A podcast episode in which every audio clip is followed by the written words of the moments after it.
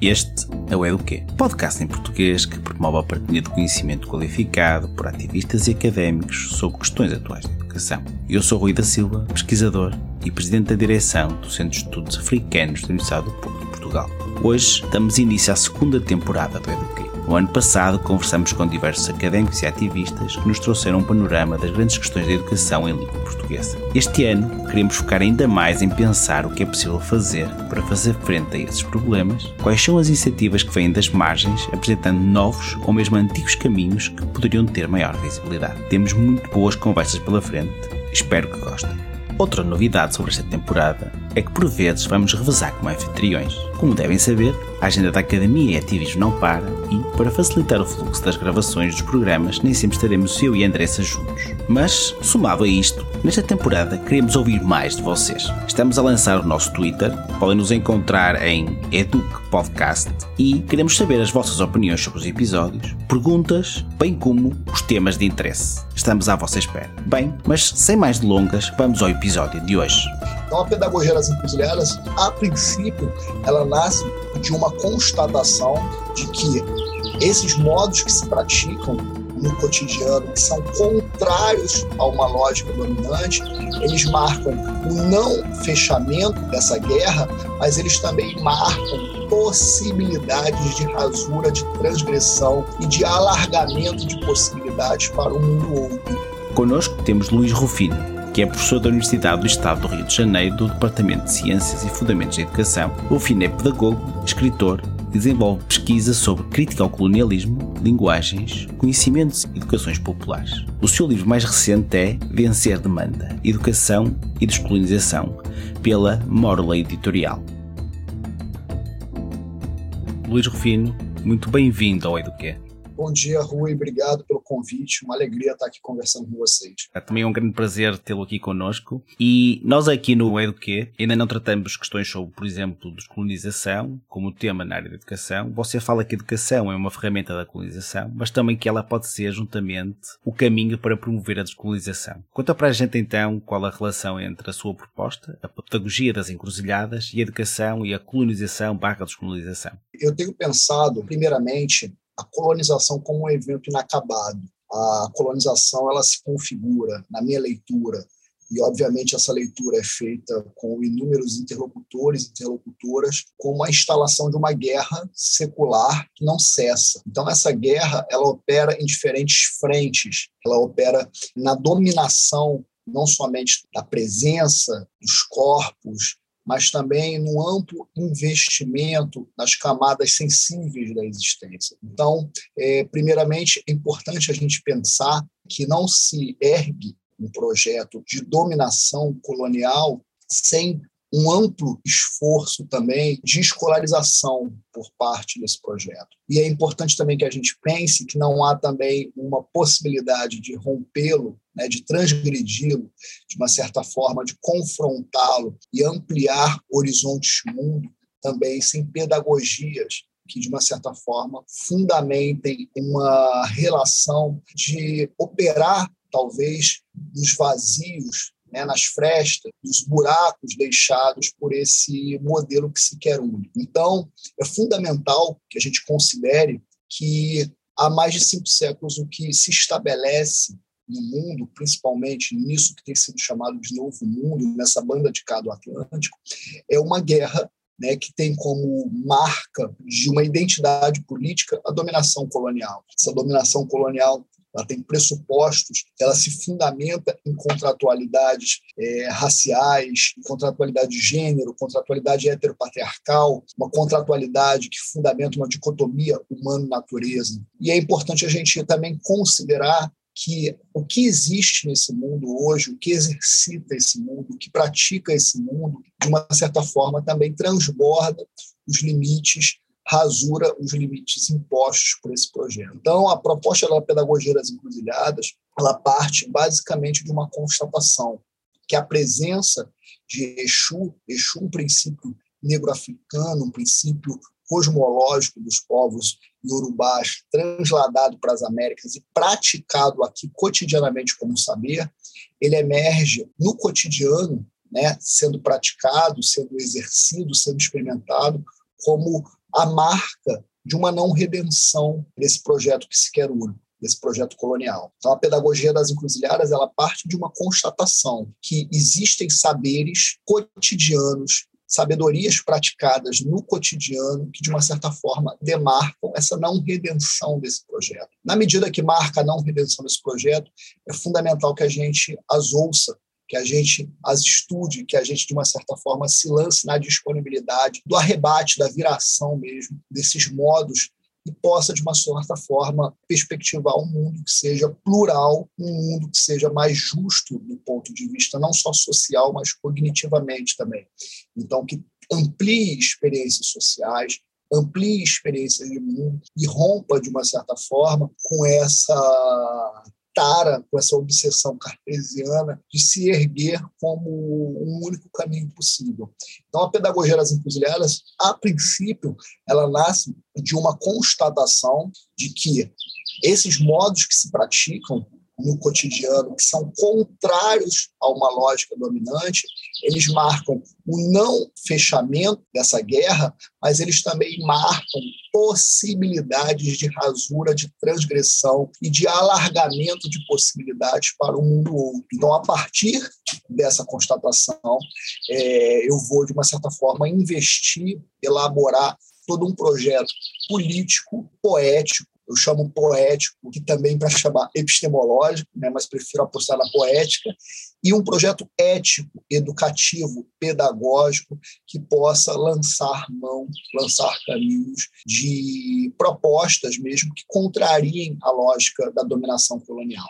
Então, a perspectiva da descolonização, ela parte como uma perspectiva de contrariar a lógica dominante, alargar possibilidades de mundo, alargar gramáticas, e, de uma certa forma, reivindicar outras presenças e modos de saber. Exato. Então, com esta proposta, como nos disse agora, é política, poética e ética, não é? E esta questão poética faz-me lembrar um trecho de um poema de Fernando Pessoa que é aprender a desaprender. Então, se calhar, na sua proposta encruzilhada, não é um beco sem saída, mas é uma forma de possibilidades de caminhos e que nos obriga a esta aprender a desaprender o que já sabemos. Será isso? De uma certa forma, sim, Rui. É importante que a gente considere que, por exemplo, a encruzilhada ela emerge como a própria corporeidade de Exu. Né? Exu, um princípio explicativo de mundo, um princípio que fundamenta um mundo, um princípio que, de uma certa forma, escreve modos de saber, possibilidades de experimentação do mundo. Um princípio negro africano,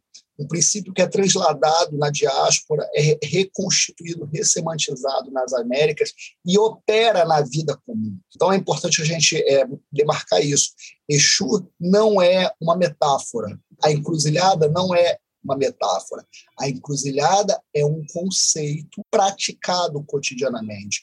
Exu versa desde a presença de tudo que pode ser criado, de tudo que de uma certa forma existe, de tudo que de uma certa forma estabelece relação. Então ele emerge como um fundamento ontológico do grande corpus de sentido, de percepção de mundo dos iorubás e também presente no Novo Mundo.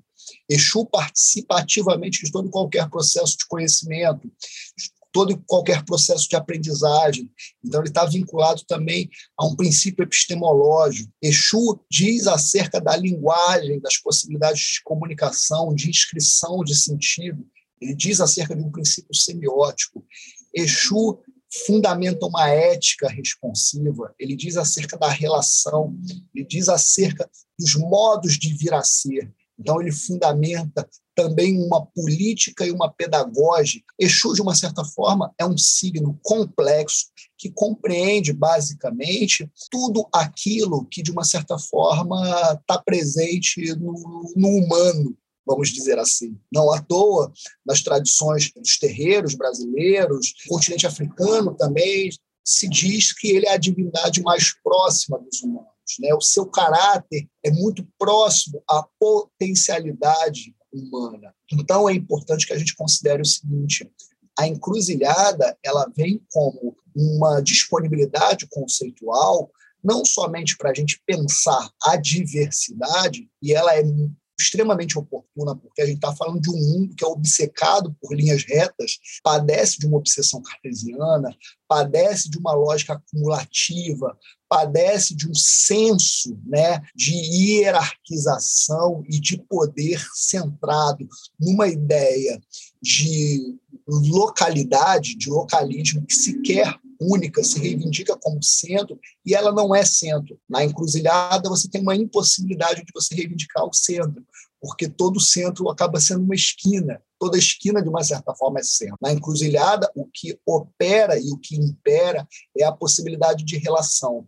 Então, a encruzilhada ela nos tem muito a dizer, não sobre essa condição limite, como você bem citou, mas sim como um lugar de chegada, como um parâmetro radical para a gente pensar não só a existência, mas para a gente pensar também as possibilidades de relação. Essa relação, ela fundamentalmente, ela implica uma capacidade de responsabilidade, ou seja, não há como existir, não há como responder ao mundo, responder à vida, se você não o faz de maneira responsável, porque você está fadado, de uma certa forma, à relação, a ter marcado, a ter a todo tempo dado uma espécie de acabamento provisório a partir do outro, a partir da mão do outro. Então a encruzilhada ela chama a atenção disso, ela convoca esse primado ético da relação. Veja bem, por que, que ela é muito perigosa para o pensamento que se quer único e para os modelos são obcecados pela retidão castradora da diversidade,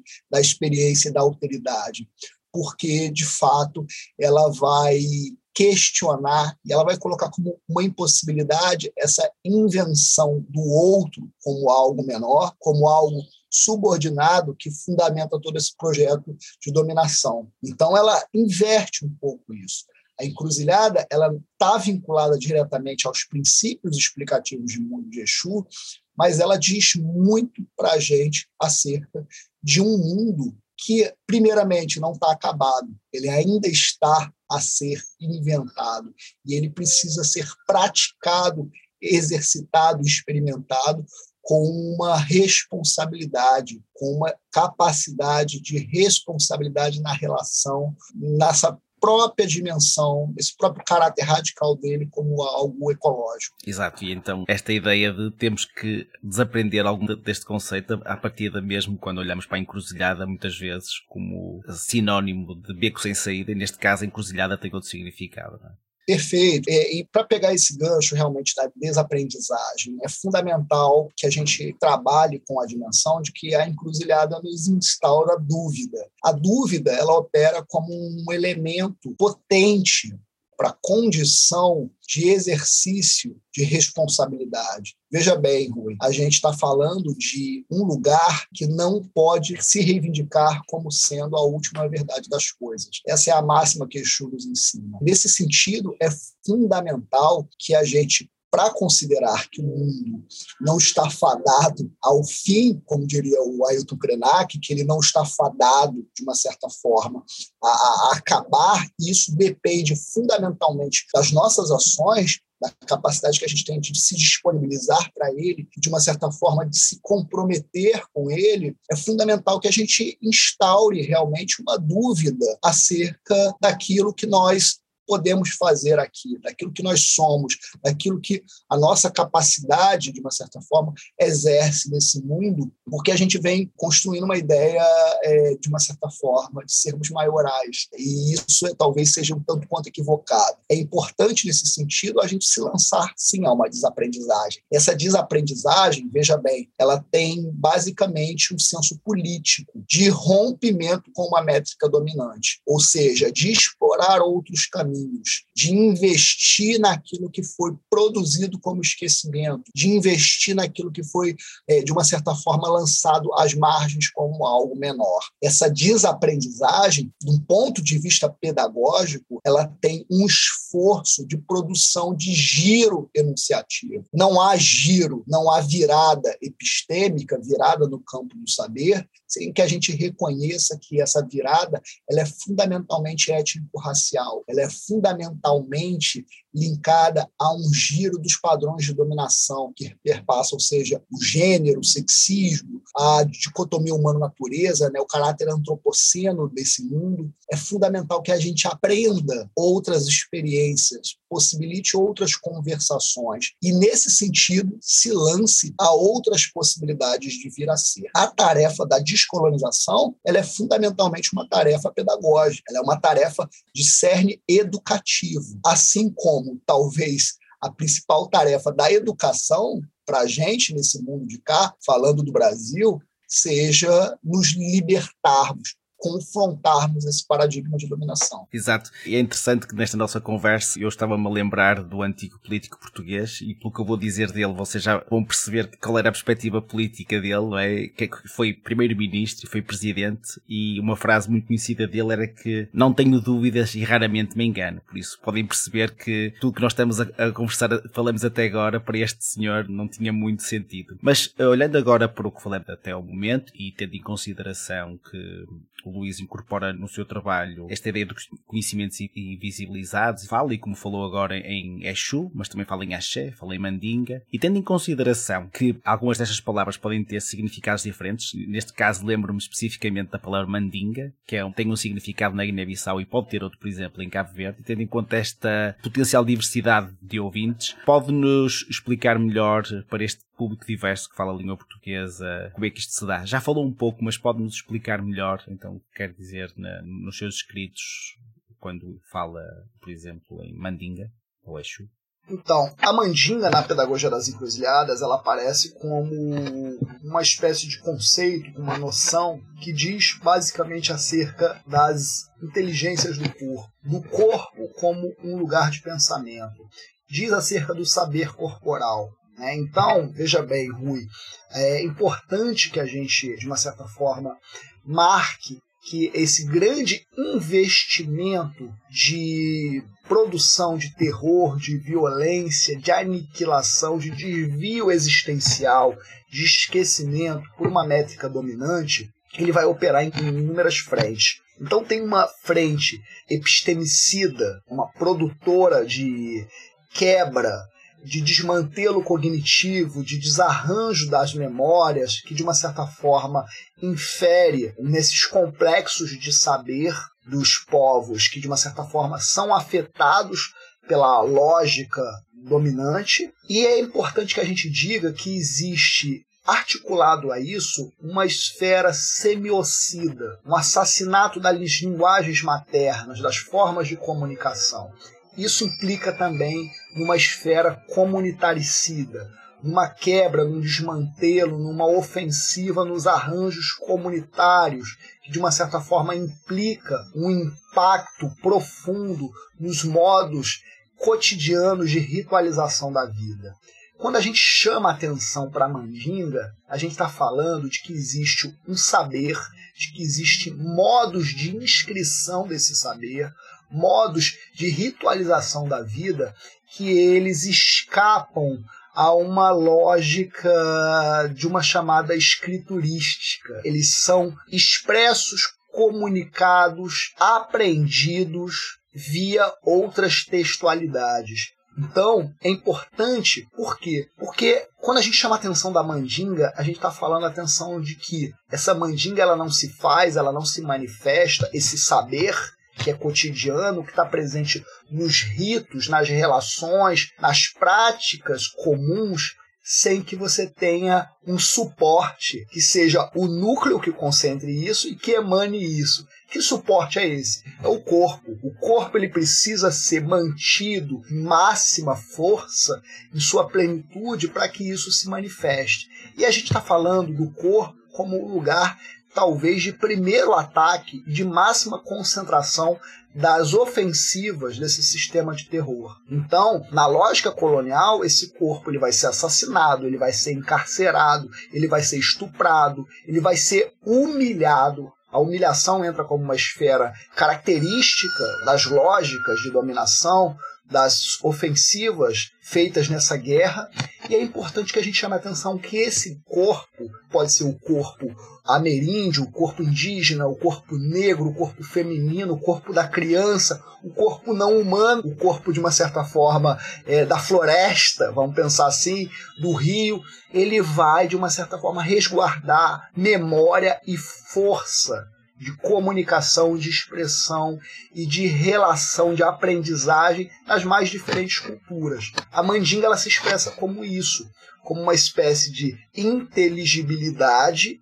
que rompe com uma espécie de monorracionalidade, com uma espécie de monologia do saber. Então a gente está falando de um conceito que comunica e dialoga com as mais diferentes práticas de saber nesse contexto de uma guerra que está se instalando num mundo que é atravessado por diferentes maneiras de ser, de estar e de praticá-lo. Então, veja bem, tem uma dimensão presente no que tange a semântica que ela está implicada a uma espécie mesmo de metafísica. Então, a mandinga é como que, de uma certa forma, a gente está no cotidiano, se relacionando com inúmeras tradições, culturas, experiências mundo que de uma certa forma compreendem esse mundo e as formas de fazer política, de disputar a vida, de constituir saber, de constituir sociabilidade, de constituir maneiras de proteção da comunidade a partir de outras maneiras e da sua experiência, que também trabalhando na universidade trabalha com professores, não é? Como já tínhamos falado, não agora, mas em off, como estes saberes invisibilizados na sua experiência de trabalho com os professores, como é que estes saberes invisibilizados e esta perspectiva desta sua proposta pedagógica, como é que é recebida pelos professores e como é que eles transferem isto ou transportam isto para o seu cotidiano? Da sua experiência, o que é que nos pode contar? Eu atuo como professor na Universidade Estadual do Rio de Janeiro, a UERJ, e trabalhando basicamente na formação de professores, professoras, tendo um público majoritariamente de mulheres negras, residentes da periferia, é, que é da região metropolitana do Rio. E o que, que eu tenho percebido? Não só a universidade, como a escola, é, de maneira geral, são espaços de disputa e são espaços de confluência de inúmeros saberes. Obviamente, essa dimensão confluente, ela opera marcada, margeada pelo conflito. Esse conflito, ele traz de uma certa forma um cotidiano, uma percepção, uma instância um tanto caótica para as relações que estão se dando ali. Veja bem, esses espaços eles estão marcados por uma espécie de dominação da agenda curricular do Estado colonial. Agora, isso não quer dizer que os corpos que estão ali praticando esse espaço, eles não estejam munidos, atravessados, tocados, afetados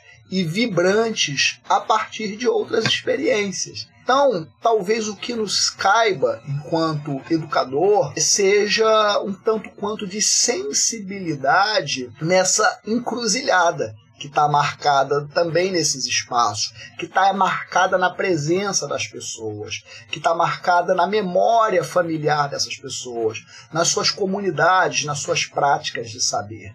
Então, é extremamente importante que a gente perceba isso e tenha o sentido, e aí o sentido na noção mesmo de sentir de perceber é, via uma dimensão de estado da presença ali, que isso que eu estou chamando aqui de construto colonial, de marca colonial, de herança, carrego colonial, ele nos forja.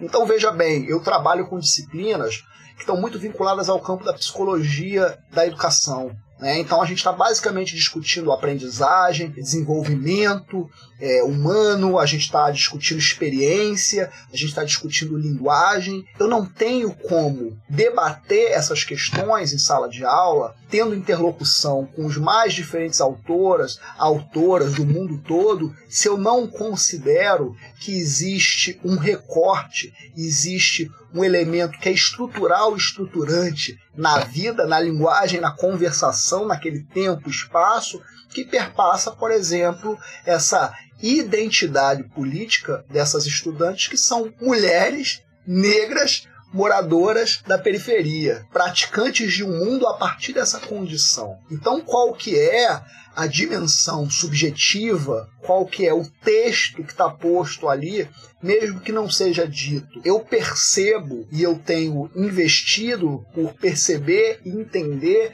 que isso precisa ser tratado, que é na universidade, é na escola, é na educação infantil, é em diferentes tempos e espaços que a gente precisa trabalhar isso cotidianamente.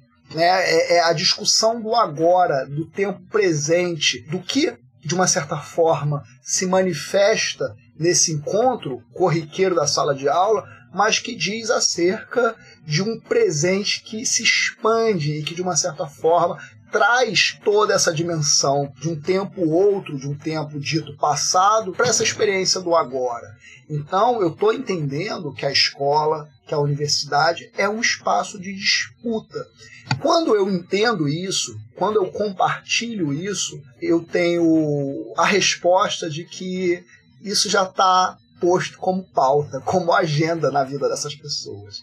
Entende? Então, a pedagogia das encruzilhadas não é uma chave teórico-metodológica que ela vai fazer uma mágica de operar a descolonização como se fosse um, um passe fantástico, como se fosse dormir de colonizado para acordar descolonizado. Mas é, de uma certa forma, uma capacidade de adentrar e escavar a vida comum e perceber como que esses conflitos, mas também como que essas potencialidades já estão inscritas nos modos cotidianos, nas práticas comuns, na cultura, na memória, nas experiências dessas pessoas para fecharmos esta nossa conversa e fazendo o meu ponto para o que falou e olhando também encruzilhada como um, um caminho para várias possibilidades, não um beco sem saída, e tendo por base também a sua experiência, que conselho dá a quem está na linha da frente da educação, tendo em conta eh, estes aspectos que falamos? Então, é, é importante a gente pensar isso assim. Eu considero a educação,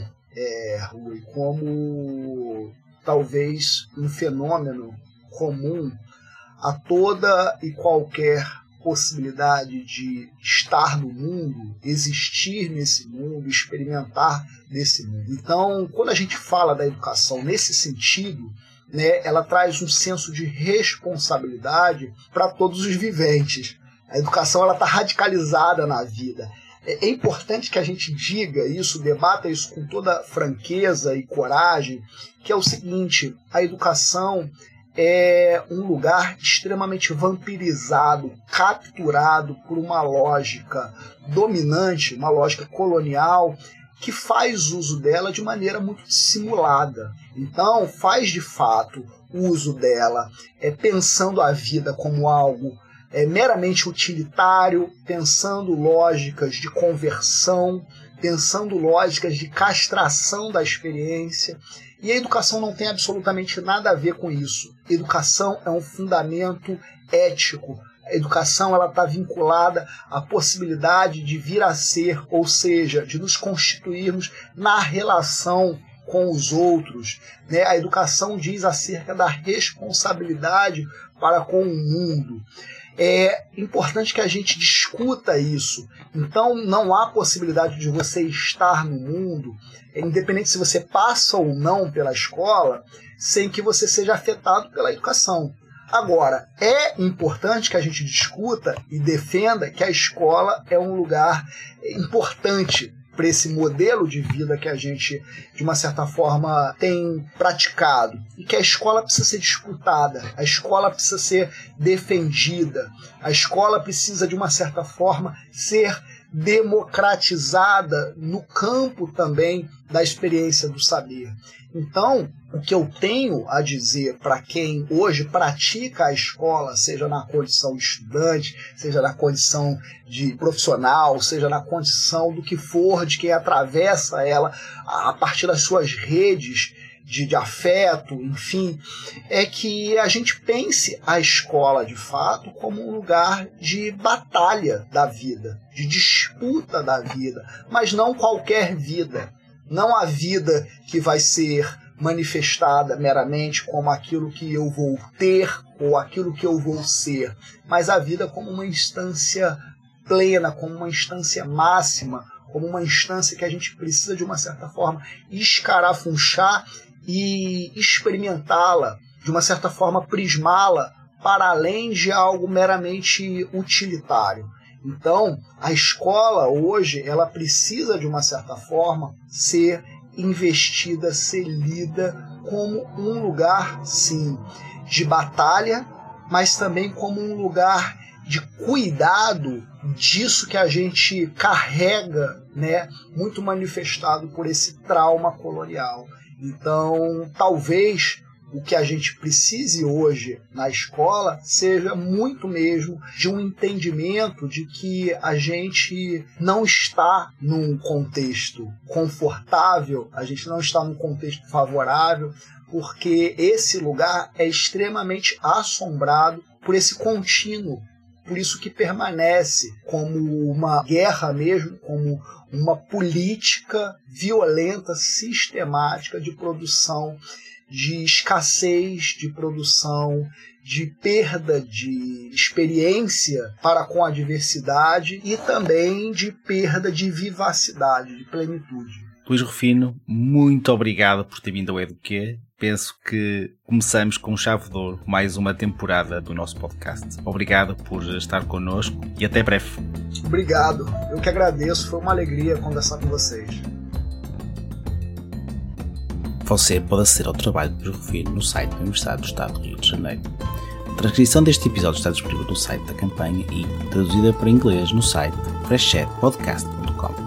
As opiniões expressas pelo programa correspondem apenas aos apresentadores entrevistados e não necessariamente representam posições institucionais de Freshed e Campanha Nacional para a Direito à Educação. Se você gostou do Eduquê, por favor faça a sua avaliação. Marque as 5 estrelinhas para o Eduquê na sua plataforma de podcast favorita. Isso nos ajuda muito, muito mesmo. O Eduquê tem versão executiva de René Simão e Bill Brandt Mariana Caselato, José Leite Neto, Rui da Silva e Suzanne Verse são produtores. A música original do Eduque é de Joseph Minadeio, do Parton Based Music.